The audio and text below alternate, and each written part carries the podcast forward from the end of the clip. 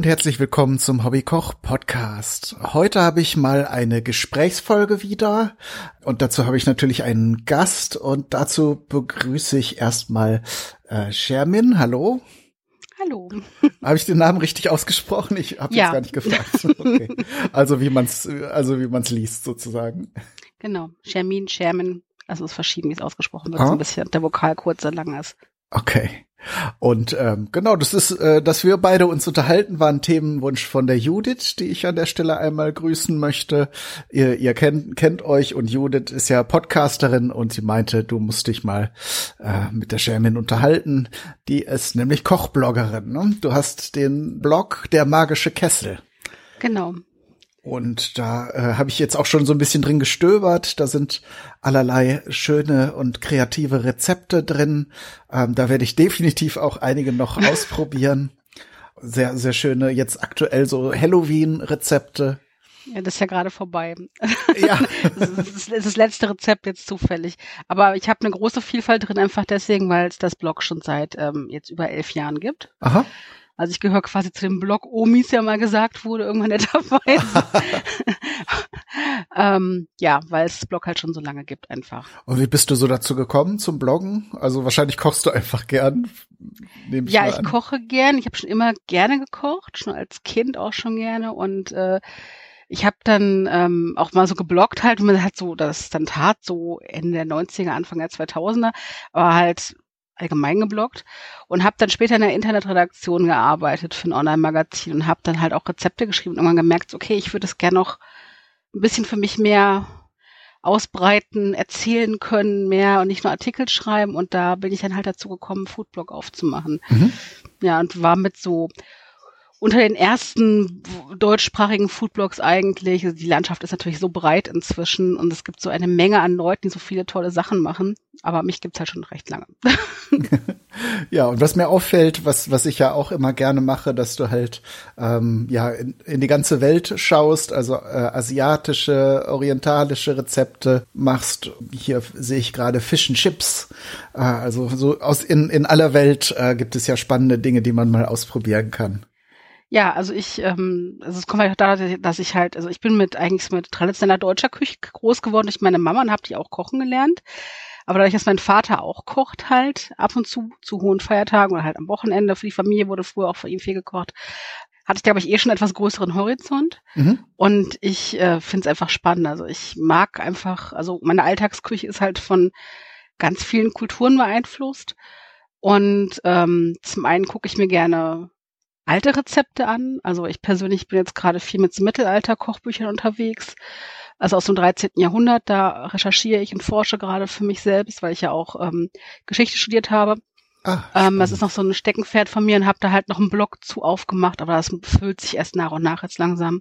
Und ein Instagram-Account dazu auch extra, ähm, um das ein bisschen zu unterscheiden. Oh. Ähm, aber ich mag auch moderne Sachen sehr gerne und halt, äh, ja, also ich habe vielfältige Interessen, manchmal zu viele fürchte ich, okay. um jeden Tag. Aber dann kann ich, dann kann ich dir schon mal androhen, dass ich dich noch in einen anderen Podcast einlade. Okay.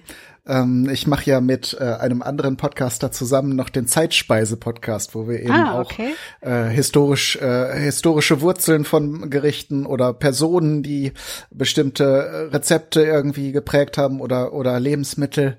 Da, da finden wir bestimmt auch noch ein spannendes Thema. Da kannst das du dann. super spannend. Also ich könnte, ich könnte mich stundenlang in Büchern vergraben. Ich habe hier gerade ähm, zwei Kochbücher aus dem 13. Jahrhundert, eins aus Bagdad und eins aus Damaskus in der englischsprachigen Übersetzung und äh, da koche ich mich gerade hindurch. Ähm, ich muss ja nur Zeit finden, es auch zu verbloggen. Ich habe schon ganz viel Vorrat.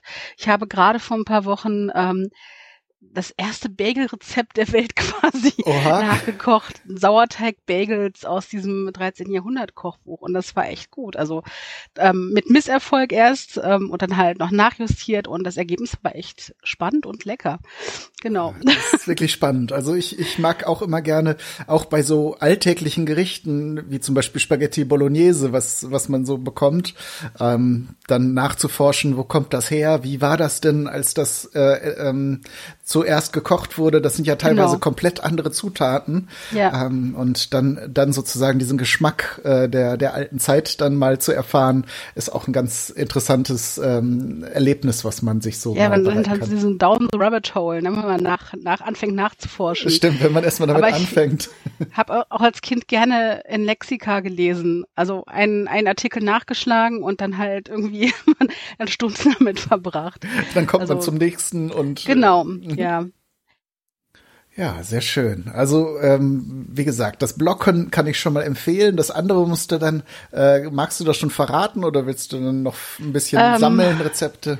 Also das Blog ist, also äh, man kann mich bei Instagram finden, da schon, sind schon ein paar Sachen drauf unter Theophanus Cauldron. Mhm. Das wird, glaube ich, in der Suche, Suche recht schnell sichtbar sein. Und das Blog ist auch theophanuscauldron.net, glaube ich. Ich habe jetzt gerade nicht so präsent. Mhm. Sonst, ähm, sonst äh, füge ich es nachher in die Sendungsnotizen genau, ein. Da ist aber ein, ein Rezept, allerdings mit ähm, Notizen und Quellen und so weiter ähm, angegeben. Halt, ich brauche halt, es ist halt, wenn ich ein Kochrezept für einen magischen Kessel mache, äh, dann ist es was anderes, als wenn ich versuche, ähm, das wissenschaftlich aufzuarbeiten für dieses Blog. Also es ist halt sehr viel, um, also noch umfangreicher. Mhm. So ein Blogartikel selbst zu schreiben ist ja auch, das ist ja nicht nur irgendwie mal, ihr setzt sich mal kurz hin und macht was, sondern man hat eine Rezeptidee, man muss es ausarbeiten, einkaufen, Test kochen, nochmal Test kochen, aufschreiben, vielleicht noch Dinge ändern, fotografieren und so weiter. Und für dieses ähm, historische Blog ist halt, ist noch umfangreicher, weil ich halt versuche, wirklich historisch korrekt zu arbeiten. Mhm. Deswegen fehlt mir einfach die Zeit dafür gerade. Aber ich hoffe, ja, ich kenne das. Zeit kommen. Die Zeitspeise-Episoden sind doch im Verhältnis wesentlich anspruchsvoller, weil man möchte dann ja natürlich auch nicht so nicht so das erste, die ersten Quellen nehmen, die man ja. findet, sondern das dann auch ein bisschen, dass das Hand und Fuß hat. Von daher kann ich das gut nachfühlen. Gerade im Homeoffice und mit kleinem Kind zu Hause, das ist halt ein bisschen, da mangelt es an Zeit einfach. Mhm. Ja. Ja, und du hast äh, jetzt aktuell gerade auch ein, ein Kochbuch rausgebracht. Das hast du mir jetzt auch äh, geschickt. Ähm, ja. Und ich habe auch schon ein bisschen drin geblättert. Da geht's um süße Rezepte. Das finde ich ganz spannend, weil ich da ganz wenig bisher selber ausprobiert habe. Ja, ich habe mal irgendwann gemerkt, dass mein Mann hat es gesagt, irgendwie so, dass in meinem, meinem Foodblog, also dem magischen Kessel, hauptsächlich süße Rezepte drin vorkommen. Und ich habe nochmal nachgesehen, also ja, ich habe auch herzhafte Sachen drin, ähm, weil ich koche natürlich auch und backe herzhafte Dinge, aber so, wenn mich was, mich was anzeigt, was ich gerade jetzt unbedingt machen will und so, das sind doch meistens süße Sachen. Und äh, die Idee zu diesem Kochbuch, ähm, jetzt süße, also das Kochbuch heißt ja 33 süße Rezepte aus der Vorratskammer, ähm, hatte ich halt ähm, Anfang des Jahres, als so dieser ganze erste Lockdown anfing und alles sehr beklemmend war und, und dunkel und so weiter. Und ich dachte mir so, also wir kommen hier nicht so schnell wieder raus aus der ganzen Nummer. Wenn andere gesagt haben, ach ja, im Herbst gibt's wieder Party, dachte ich mir so, ah, nee, ich glaube nicht so ganz. ähm, und ich hatte das Gefühl, ähm, dass ähm, wir alle was Süßes nötig haben. Und ähm, also mir bringt, also wenn es mir nicht gut geht, ja, dann backe ich. Mhm. Das ist, man hat so ein bisschen Kontrolle über irgendwas, dann, auch wenn es eine kleine Sache ist, ja. Und man kann das genießen, man kann da Gefühle einfließen lassen, man kann sich, also ich fühle mich dann leichter einfach. Außerdem ist es lecker und schön. Genau, man hat was Schönes. Ne? also man, man, hat was Schönes erschaffen, mhm. ja, was man genießen kann, genau. Und das, das wollte ich gerne teilen mit anderen Leuten, ehrlich gesagt. Also das weitergeben und ja. Ja, und äh, bei Süßspeisen finde ich noch besonders, kann man natürlich bei herzhaften Sachen auch machen, aber die Dekorationen, da kann man sich noch schöne Dinge überlegen. Und das, da bieten äh, Süßigkeiten oder süß, äh, süßes Gebäck zum Beispiel noch mal ganz anderen Spielraum. Ne? Da ist es irgendwie mehr drin, dass man da auch ähm, das Ganze. Ja, wobei ich, ja, ich bin gestalten. ja nicht so die Dekorationsqueen. Also ich bin so mehr so okay, kann man so irgendwas drüber streuen und fertig. Andere sind da viel professioneller und toller als ich. Äh, es sind halt Rezepte zum Wohlfühlen. Also es ist halt so ein bisschen ja, Komfortessen halt. Ne? Also ich habe so Rezepte drin wie Schokoladenpudding, so Klassiker, aber halt auch so Konfekt und auch Dinge, womit man anderen eine Freude machen kann. Also Pralinen zum Beispiel selbst gemacht oder halt selbst gemischtes Kakaopulver, also Sachen, die man auch gut verschenken kann, wo man sich selbst eine Freude mit bereiten kann, aber auch anderen Leuten. Das sind halt auch alles Sachen, die einfach zuzubereiten sind. Und angedenkt der Situation, die wir Anfang des Jahres hatten, da waren ja viele Sachen nichts bekommen. Das sind fast alles Zutaten, die halt in einem gut sortierten Haushalt, muss ich jetzt so sagen, vorrätig sind meistens. Also jeder hat Zucker zu Hause oder Kakaopulver haben die meisten zu Hause, also echten Kakao, diesen Backkakao, mhm. Mehl, Butter oder Öl. Und das sind so die Grundzutaten eigentlich, mit denen kann man eine ganze Menge anstellen. Dann vielleicht noch ein paar Gewürze. Dinge, mit denen man sich selbst was Gutes tun kann und ähm, anderen und wo man nicht jetzt irgendwie einen riesen Aufriss betreiben muss, um irgendwie einen tollen Effekt zu haben eigentlich. Mhm. Genau, und das sind alles Zutaten, die sich auch lange halten. Ne? Die kann man, wie, wie du schon sagst, im Schrank haben. Ähm, und so so ist ja auch die die äh, Idee des des äh, dieses Buches, dass man dann sozusagen nur die an den richtigen Schrank gehen muss an das, oder an das richtige Regal genau. und sich dann was was Schönes äh, zaubern kann. Oder ähm. halt auch Reste verwerten kann. Also jetzt mhm. zum Beispiel, ich habe da drin die Vorratskammerkekse, nenne ich sie. Das sind äh, Kekse, wo man halt also quasi einen Teig hat und dann kann man halt reinwerfen, was man noch irgendwie so übrig hat. Also an Trockenfrüchten und Nüssen und so weiter und Schokolade, halt Kleinhacken, Schokoladenreste. Keine Ahnung, da kann man so wirklich so einmal einmal durchs Griff, einmal aufräumen. Einmal durchs Regal. So, was habe ich noch da, was muss weg? Und daraus halt sehr leckere Kekse backen. Ne? Das, mhm. ähm, deswegen halt Vorratskammerkekse. Sehr schön, eine schöne Idee auch. Dann hat man jedes Mal was anderes und ja. ähm, kann kann gleichzeitig so ein bisschen, äh, vielleicht wenn man da noch eine Packung Nüsse oder sowas hat, die mal verarbeitet werden will. Ich hätte sie auch Resteverwertungskekse. ja gut, Vorratskammerkekse klingt natürlich eleganter. Das ist, ja. äh, muss man ja auch drauf achten. Was mir noch aufgefallen ist, dass äh, du jetzt in den Rezepten auch ähm, anmerkst, dass äh, einige glutenfrei oder vegan sind. Mhm. Ist das eine Sache, auf die du persönlich achtest oder ist das so der Zeitgeist, weil jetzt viele Menschen auf solche Dinge achten? Also, ja, natürlich. Es ist einfach so ein Ding, ich bin Mensch, ich habe gerne Besuch. Ja. Mhm. Und ähm, ich habe zum Beispiel seit über zehn Jahren auch eine ähm, Gruppe von Frauen, oder halt nicht nur Frauen, eigentlich von Menschen, durch alle Schichten und keine Ahnung, also sehr, sehr verschiedene Menschen treffen hier aufeinander. Und die kommen einmal im Monat normalerweise bei mir zu Besuch. Und wir bemühen uns, auf die Nahrungspräferenzen von allen irgendwie einzugehen, dass für jeden was zu essen da ist. Wir machen ein gemeinsames Buffet Manchmal sind sie auch Opfer für meine Rezepte zu ausprobieren. so, und wie schmeckt das? Das ist immer ganz gut, eine Testgruppe da zu haben. Deshalb meine Spinnengruppe oder halt Handarbeitsgruppe, ähm, da lernt man einfach offen zu sein. Also ich mag diese, diese ähm, Nahrungsreligion überhaupt nicht gerne. So, was man so einem Ding so folgt und dann auch missionieren geht, das ist überhaupt nicht mein Ding. Ich mhm. selbst ernähre mich, ähm, also Carnivore wahrscheinlich, flexitarisch. Also wir, wir essen Fleisch und alles an Gemüse auch natürlich. Ähm, aber ich habe auch kein Problem damit, mich vegan zu ernähren teilweise. Und ich koche auch gerne mal vegan oder halt, ist auch ein Anreiz für mich, ähm, für Leute, die ähm, irgendwelche Sachen nicht vertragen. Mhm. Das sind mehr Menschen, als man denkt, ja, und die haben halt oft das Problem, dass Leute sie nicht ernst nehmen und sagen, ach, stell dich nicht so an. Ähm, ich sehe es als Anreiz, denen was zuzubereiten, was ihnen schmeckt, ohne dass sie Abstriche haben, mhm. ja, und was auch allen schmecken kann. Also zum Beispiel habe ich drin ein ähm, ein Haselnusskuchen, der ist ähm, glutenfrei und vegan. Mhm. Und ich habe den gemacht, auch mal für, für, für ein Handarbeitstreffen damals und äh, nach viel rumprobieren und vielen Tests, weil gerade bei so einem Gebäck muss man also aufpassen, dass man am Ende nicht irgendwie so eine klitschige Masse hat. Mhm. Deswegen empfehle ich auch da genau den, den Anweisungen zu folgen. Also es ist wirklich das einzige Rezept, das man wirklich genau befolgen sollte. Ähm, und ich habe den gemacht und habe den serviert und da meinte eine so, äh, vegan, glutenfrei, äh, äh, kann man das denn wirklich essen? Und ich kann sagen, also ja, ich verstehe es, dass man sowas fragt, weil ich habe schon oft so brikettartige Dinge serviert bekommen, ja. Ähm, und sie hat ihn dann probiert, hat festgestellt, boah, der schmeckt wie bei meiner Oma. Also, ne, das war ja, ein echt guter Kuchen, der wirklich für alle, also es ist ein Kuchen zu überzeugen, dass halt äh, trotz Restriktionen man wirklich gute Dinge herstellen kann. Dass das nicht halt unbedingt was mit Mangel zu tun haben muss. Genau. Und dass halt man ja, dass man dann genießen kann und zwar es für alle möglich ist. Genau, und gerade als Foodblogger und im Foodbereich sieht man ja so, es sind wirklich so Grabenkämpfe, so vegane Leute gegen Leute, die Fleisch essen und Fleischesser, die Veganer an, angehen, Veganerinnen. Ach, das finde ich so unnötig einfach. Also das, äh, ja, weiß ich nicht. Ja, das stimmt. Da, da kann man einfach, also mit ein bisschen Offenheit kann man da wirklich auch ganz schöne neue Dinge entdecken. Also gerade jetzt im Bereich äh, vegane Küche, da finden die Leute so viele coole Sachen raus. Also ja.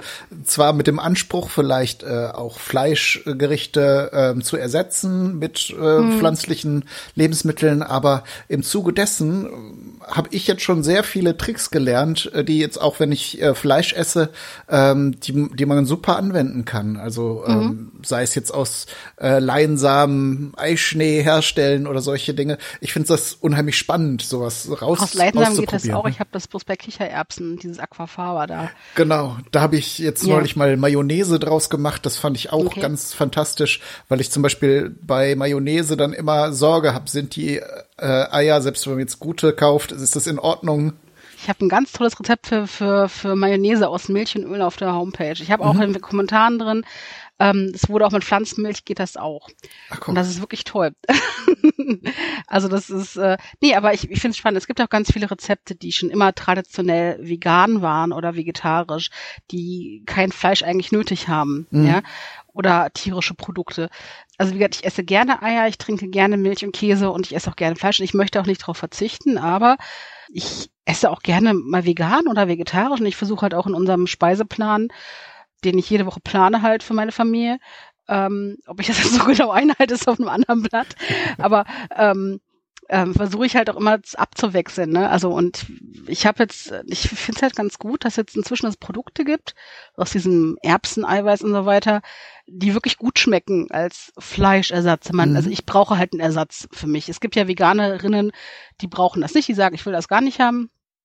Ähm, aber ich, wenn ich halt fleischfrei essen will, möchte ich es teilweise haben, ne, mhm. zum Beispiel. Und dass es inzwischen halt Produkte gibt, die wirklich gut schmecken. Ich erinnere mich an Tofu-Würstchen von vor 20 Jahren. Die hätte man als Kampfinstrumente einsetzen können. So schlimm waren die und so hart. ja. ja. Also ich finde also so, so ein bisschen diese Pratchett-esken Kampfmuffins, Kampfwürstchen quasi. Ähm, und ich habe inzwischen welche entdeckt, die sind echt super. Wenn man nicht wüsste, dass das, äh, dass das pflanzliches Produkt ist, und man genau hinschmeckt, dann würde man das nicht erkennen. Bin mhm. ich mir hundertprozentig sicher. Und ich habe eine sehr gute Zunge eigentlich dafür. Insofern bin ich ganz froh, was es da an Entwicklungen gibt, aber auch halt so traditionelle Rezepte, die in die Richtung gehen. Ich bin da echt sehr offen für alles. Also deswegen, also das ist halt so meine Motivation ist eigentlich allen eine Möglichkeit zu geben, was zu genießen und was zu haben. Ja, ich möchte nicht so ausschließlich sein einfach und es ist für mich meiner Küche halt ganz natürlich äh, halt so Nahrungsmittelunverträglichkeiten oder Nahrungsmittelpräferenzen einzuschließen für meinen Freundeskreis, ja. Und deswegen habe ich es auch damit eingeschlossen. Ich denke, mhm. das ist auch eigentlich so ein bisschen der Zeitgeist einfach. Ja. Was, was würdest du sagen, äh, wenn, wenn du jetzt dein äh, Kochbuch nimmst, ähm, kann, kann, können da auch Anfängerinnen und Anfänger mitarbeiten oder ist es mehr was für die geübten Köchinnen und Bäckerinnen und ich habe eher die Befürchtung, dass es für super geübte Leute viel zu simpel ist. Okay. ähm, ja, es sind halt wirklich Basis- und Grund Grundlagenrezepte, find, finde ich. Aber vielleicht ist da meine Sicht auch ein bisschen getrübt, weil für mich halt das, was natürlich ist, ist Kochen und Backen einfach. Und ich ja nicht mhm. mehr so Anfängerin bin. Ich bemühe mich jedenfalls immer, die Leute sehr niedrigschwellig abzuholen mhm. in den mhm. Rezepten. Also erstens bin ich nicht der Typ für komplizierte Rezepte. Ich mag es einfach und gut, ja. Und das schlägt sich auch in meinen Rezepten nieder. Man muss nicht super kompliziert tausend Zutaten mit viel Shishi haben, um ein geiles Ergebnis zu haben. Das ist äh, nicht notwendig. Es ist zwar auch toll, aber man braucht es nicht. Mhm. Und da bin ich auch nicht der Mensch für. Deswegen sind es halt relativ simple Rezepte und ich versuche halt in Rezepttext auch darauf zu achten, alle Schritte zu erklären. ich gebe Tipps, Hilfen, also Handreichung. Ich erkläre halt auch. Also ich setze nicht wahnsinnig viel voraus, sondern versuche eigentlich den Leuten alles an die Hand zu geben. Und wir machen bei uns so in der Familie so einen Scherz, dass meine Rezepte Kai-proofed sind. Weil mein Mann heißt nämlich auch Kai. Ah, witzig. und, und, wenn der es machen kann, dann. Äh, und wenn der die Rezepte, wenn er die genau befolgt und, und dann nachkochen kann, problemlos, ohne über irgendwas zu stolpern oder sowas, dann ähm, sind die wirklich ähm, für Anfänger super geeignet. Also mein Mann ist kein Kochanfänger, möchte ich dazu sagen, mhm. aber er ist, ähm, also ich würde sagen, ich bin so ein kreative Köchin, ja, Ähm, wenn ich ein Rezept in die Hand nehme, dann verändere ich Dinge, probiere aus. Oder wenn ich ein Rezept lese, dann sehe ich meist sofort, okay, das kann funktionieren, das kann nicht funktionieren. Oder wenn ich über irgendwas stolpere, habe ich auch direkt eine Lösung parat aus Erfahrungsschatz, aus dem Erfahrungsschatz heraus einfach. Und es gibt aber auch Menschen, die können zwar gut kochen, aber die brauchen ein klares Rezept, mhm. an das sie sich halten können und das sie abarbeiten können. Und ähm, ich glaube, das geht vielen so, dass sie halt so eine etwas klare Vorgabe haben und dann ins Stolpern und kommen, wenn irgendwas nicht funktioniert. Mhm. Und ähm, da ist er halt ein guter Prüffaktor einfach für mich. Ja, das okay. ist gut, wenn man so einen Menschen so. dann in der Nähe hat. genau, deswegen sind meine Rezepte meist Kai-proofed. okay, ja, das ist doch ein gutes Label. Kannst du noch als als äh, Etikett genau. Äh, vorne so drauf. Prüfsiegel drauf, Chuck. Ja, ich, ich äh, hab, ich bin ja eher so der Koch und, und weniger der Bäcker. Darum, ich habe ja dieses Vorurteil, äh, weil, weil, du meintest eben, du ähm, machst bei vielen Rezepten so äh, das aus dem Handgelenk oder so kreativ. Mhm. Äh, habe ich noch dieses Vorurteil, dass bei Backrezepten muss man schon relativ genau auf die Mengen achten, sonst äh, hat man schwimmt das nachher alles im Öl oder im Fett ähm, mhm. oder es wird zu süß oder so. Ich habe lange Zeit so ein so ein Basisrezept gehabt, wo wo, äh, also kennst du vielleicht auch dieses Ei gleich, wo man dann gleiche Anteile zusammenrührt. Aber selbst das ist mir so ähm, improvisiert dann oft äh, nicht wirklich gut gelungen. Darum dachte ich so, hm. Das kann ich verstehen, weil es ist ja so, wenn du, wenn du einen Kochtopf hast, ja, und dann kannst du, wenn du schmeckst, okay, da ist was nicht ganz ausbalanciert, das passt nicht ganz, dann kannst du nachwürzen, mhm. ja, kannst nachjustieren und, und gucken, weiß ich nicht, einen Becher Sahne reingeben und genau. retten oder so. Ne? Ähm, so, so die Klassiker oder eine Kartoffel, wenn es zu salzig ist, dass da Salz rausgezogen wird, solche, solche Hausmittelchen da. Ähm, beim Backen ist es halt so, du rührst das Zeug zusammen, schiebst den Ofen, dann ist die Chance vorbei. Aber bis es fixiert, ne? in einem Gebäck. Deswegen, ja, Backen ist schwieriger, ja. Und ähm, ich muss aber sagen, bei mir ist es so, dass ich auch eine intuitive Bäckerin bin. Aha. Das heißt, ähm, ja, ich habe Kuchenrezepte, die ich genau befolge, wenn ich einen Kuchen halt mit einem bestimmten Ergebnis haben will. Ah, wenn ich irgendwie in der Woche mal schnell einen Kuchen aus einer Menge zusammenrühre, dann werfe ich da halt einfach so Sachen Pi mal Daumen rein. Ich wiege das auch nicht ab, sondern ähm, mache das halt so und dann äh, wird er trotzdem lecker. Oder auch bei Hefeteigen oder wenn ich jetzt irgendwie Nahen mache, also so ähnliches Fladenbrot mhm. oder sowas, wenn ich meinen Nahen mache, ich habe da kein Rezept für. Ich schmeiß da halt den Kram zusammen in meiner Küchenmaschine und habe nachher den perfekten Hefeteig. Das ist aber auch ein Glück, das ich habe. Also ich weiß das wirklich zu schätzen. Und ich freue mich auch jedes Mal innerlich total, wenn ich so merke, so, oh, dieser Teig ist perfekt. Das ist ein so geiler Hefeteig. Es ist so befriedigend, ja. Also insofern kann ich verstehen, dass man vom Backen großen Respekt hat und da nicht improvisieren möchte oder kann. Das ist, ich habe da für mich einfach Glück, muss ich sagen. Mhm. ja, oder die Erfahrung einfach, ne? Ja, also ich wenn glaube, du einfach gerne aus, aus backst, beiden, ja. dann ist das mhm. irgendwie, hat man es irgendwann ja auch äh, quasi im Gespür, ob da jetzt der Teig zu fest ist oder. Vielleicht habe ich ja unbewusst auch so diese, diese Backregeln verinnerlicht oder mhm. ohne es bewusst abzurufen irgendwie. Das kann sein, weil ich habe auch als Kind schon gerne Backbücher gelesen, insofern. Guck, dann ist das dir in Fleisch und Blut sozusagen übergegangen. Aber ähm, um noch auf den Punkt zurückzukommen äh, mit den mit der Schwierigkeit der Rezepte, äh, ist ja auch ganz im Geiste dieser, wenn, wenn du jetzt sagst, ähm, die Dinge, die man auf Vorrat hat, äh, die man, ähm, dann denke ich auch sofort irgendwie, da, das muss ja auch dann äh, schnell gemacht sein. Äh, zum Beispiel hast du ja auch Rezepte für Tassenkuchen da drin, mhm. die finde ich ganz toll. War ja auch eine Zeit lang äh, im Bereich Live-Hacking unterwegs und ja. habe auch ein Rezeptbuch mit mit solchen solchen einfachen schnellen Rezepten ja. gemacht. Ähm, von daher, das äh, ist natürlich eine gute Sache, wenn man jetzt so richtig Bock hat auf äh, so, so Kuchen und jetzt auch nicht irgendwie zum Bäcker fahren möchte, gerade im Moment überlegt man sich das ja auch zweimal, ob man loszieht, um, um für, für ein Stück Kuchen oder so. Äh, und da kann man diese, diese Gelüste sozusagen schnell mit so einem kleinen äh, Tassenkuchen ja auch. Äh, also Tassenkuchen finde ich total super. Ja. Das, ähm, ich mache sowieso, also ich muss sagen, also ich koche und backe sehr gerne mit meinem Herd, ja. Aber meine Mikrowelle kommt auch gut zum Einsatz. Also mhm. ähm, ich ähm, auf meinem, meinem, meinem Blog gibt's ein Rezept für Porridge aus der Mikrowelle zum Beispiel. Ah ja. Also das ähm, habe ich früher halt oft, also inzwischen koche ich es im Top 4 für mein Kind für die ganze Woche und lager es im Kühlschrank.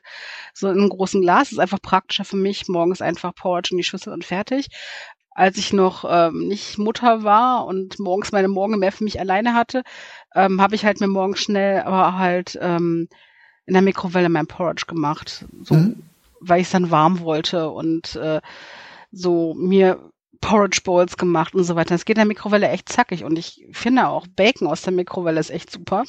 Oh, guter Tipp, das, das muss ich mal probieren. Echt, das geht echt super.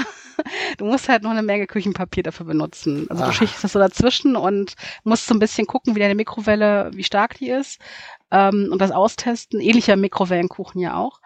Und Mikrowellenkuchen habe ich auch schon zwischendurch für uns gemacht, wenn wir halt gar nichts da hatten irgendwie. Und mein Kind war total begeistert, also, dass man damit wirklich so einen Kuchen machen kann. Und der ist ja auch unglaublich variabel. Also da kannst du ja alles Mögliche reinhauen irgendwie und ähm, weiß ich nicht, einen alten Schokoriegel drin noch verbraten oder Marmelade drüber und keine Ahnung. Also das ist ähm, ja. Ja, das kann ich mir vorstellen. Für Kinder ist das dann ja fast wie Zauberei, ne? Weil das ja auch so schnell geht in der Mikrowelle. Dann stellt man den Teig rein und. Mein Kind backt auch sehr gerne und kocht sehr gerne. Das äh, mag's was. Da habe ich wirklich Glück, so ein Foodblogger-Kind abgekriegt zu haben, der da wirklich Spaß dran hat. Also ich habe von einem Bekannten, der ist, der ist Koch und sein Kind hat da kein Interesse dran. Das war so ein bisschen frustrierend für ja, ihn. Ja, das kann ich mir vorstellen. ja, aber gut, da habe ich wirklich Glück, weil er hilft mir auch beim irgendwie Sachen schnibbeln, also Gemüse klein schnibbeln und so weiter und und Kekse, Keksteig rühren und abmessen.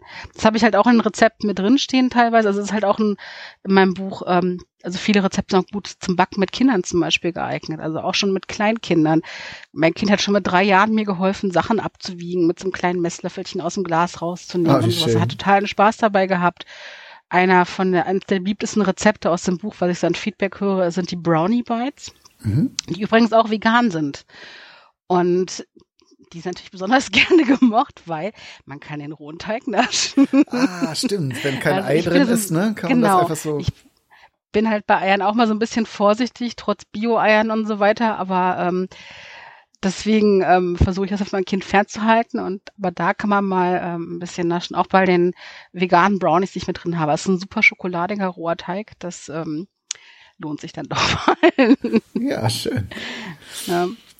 Ja, das äh, gerade wenn du sagst, die, die äh, Rezepte sind schnell gemacht und dann kann man sich ja die Zeit nehmen, weil ich habe so auch die Erfahrung gemacht, wenn man äh, mit Kindern kocht oder backt, dann dauert es doch etwas länger. Dauert echt länger, ja. Aber dann, wenn es nur ein paar Schritte haben. sind, mhm. dann kann man sich das die die Zeit Also es sind nicht es sind nicht alle Rezepte super schnell gemacht. Ich habe halt ein paar schnelle Rezepte drin, aber halt so ein Kuchen braucht einfach seine Zeit. Man braucht ungefähr, weiß ich nicht, 30 Minuten zum Zusammenrühren, bis man sich alles zusammengesucht hat und zusammengerührt hat. Das dauert einfach ungefähr eine halbe Stunde und mit Kind dauert es natürlich ein bisschen länger. Man muss die Geduld dafür haben einfach. Die habe ich auch nicht immer, muss ich sagen. Mhm. Aber ähm, wehe, ich backe einen Kuchen, er kriegt's mit, ohne, ohne dass er mir helfen darf. Das ist dann, finde er nicht nett. Okay, also irgendwann wird das auch eingefordert dann. ja, also das ist, mein Kind fordert das auch ein, dass, dass er, dass er rühren möchte und Sachen mit abmessen möchte. Ne? Oder ich habe heute einen, einen Riesentopf Curry Ketchup gekocht und ähm, ja, aber ich will doch rühren und darf ich denn rühren? Und ja, das ähm, hat, hat er einfach Spaß dran. Ja. Sehr gut. Also ich, ich habe meine Tochter auch sehr früh schon ans, ans Kochen dran gewöhnt und jetzt äh, mittlerweile ist sie ja elf, da kocht sie auch für sich schon mal Sachen oder yeah. probiert was aus. Da muss der alte Vater gar nicht mehr dabei sein. Ähm, aber ich finde das gut. Ich finde das super. Also ich habe meiner Mutter gerne früher auch was gekocht, wenn sie nach Hause kam. Sie fand das, glaube ich, nicht so gut, weil es so ihrer Kontrolle entrissen war. Es war so ihre Küche. Ja. ähm, da musste ihr so ein bisschen kämpfen, dass ich da auch was machen durfte. Ähm, und also was für mich selbst und nicht nur zuarbeiten, ne? Also mhm. unter ihrer Rigide. Ähm, aber ich sehe es halt bei anderen Leuten halt auch mit, mit Kindern so im Alter deiner Tochter, äh, was die teilweise zustande bringen, was sie richtig schon selbst kochen können, ja. Das ist ja auch so toll, diese Ermächtigung auch für so ein Kind, ja, was selbst zu machen und damit anderen Leuten eine Freude zu machen und zu helfen zu können auch mit, ja, das ist, finde ich, halt eine tolle Geschichte für ein Kind einfach, dass sie diese Erfahrung machen können, ja. Und äh, andererseits, ich habe halt Freunde gehabt äh, in der Schule 18, 19, die konnten nicht mal Nudeln kochen. Also lasst eure Kinder kochen. Auf jeden Fall. Also das ja. auch äh, kann ich hundertprozentig unterschreiben, weil ja. äh, egal was ist, wenn man wenn man wer weiß wo strandet, wenn man weiß, wie man sich zumindest so ein, aus einfachsten Zutaten äh, gerade was zubereiten kann und nicht vielleicht sich nur ein Brot schmieren kann, ja. dann ist man auf jeden Fall nur nur halb so aufgeschmissen. Ja, ich begegne immer wieder Leuten, die sagen, sie kriegen gar nichts hin und können nichts kochen. Das war ja auch Anfang des Jahres, diesen Lockdown erzählt mir eine Freundin, dass Kollegen, Kolleginnen von ihr total aufgeschmissen waren, weil die halt nicht mehr in die Kantine konnten. Und ja.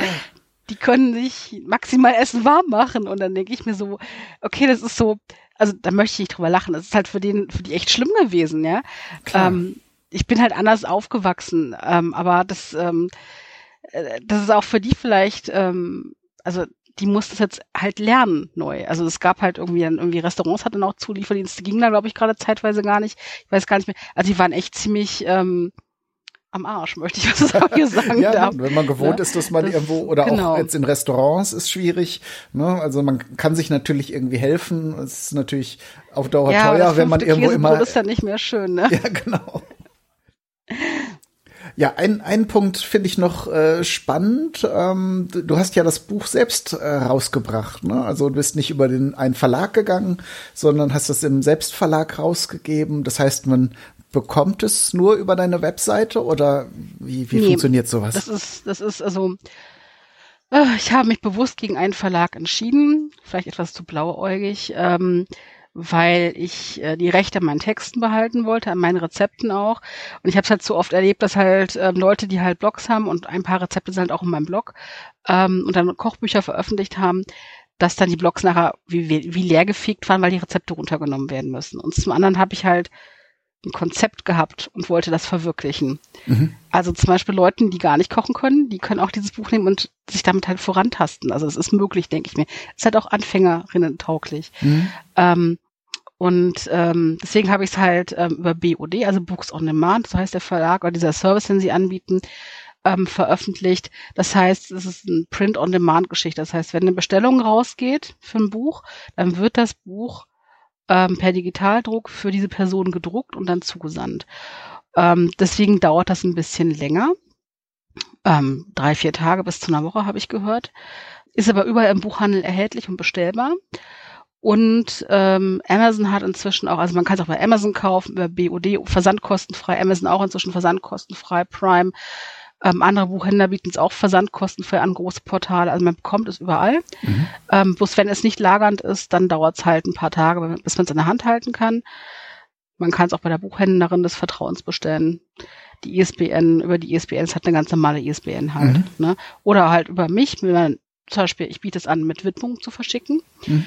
Ähm, genau. Und und du hast wahrscheinlich auch mehr davon, wenn wenn du es direkt, äh, wenn es direkt über deine Seite gekauft wird. Ja, also ich, ähm, also die Gewinnmarge ist jetzt nicht riesig, überhaupt nicht, aber es ist auch, wenn man es normal beim Buchhandel kauft, ähm, ist es okay.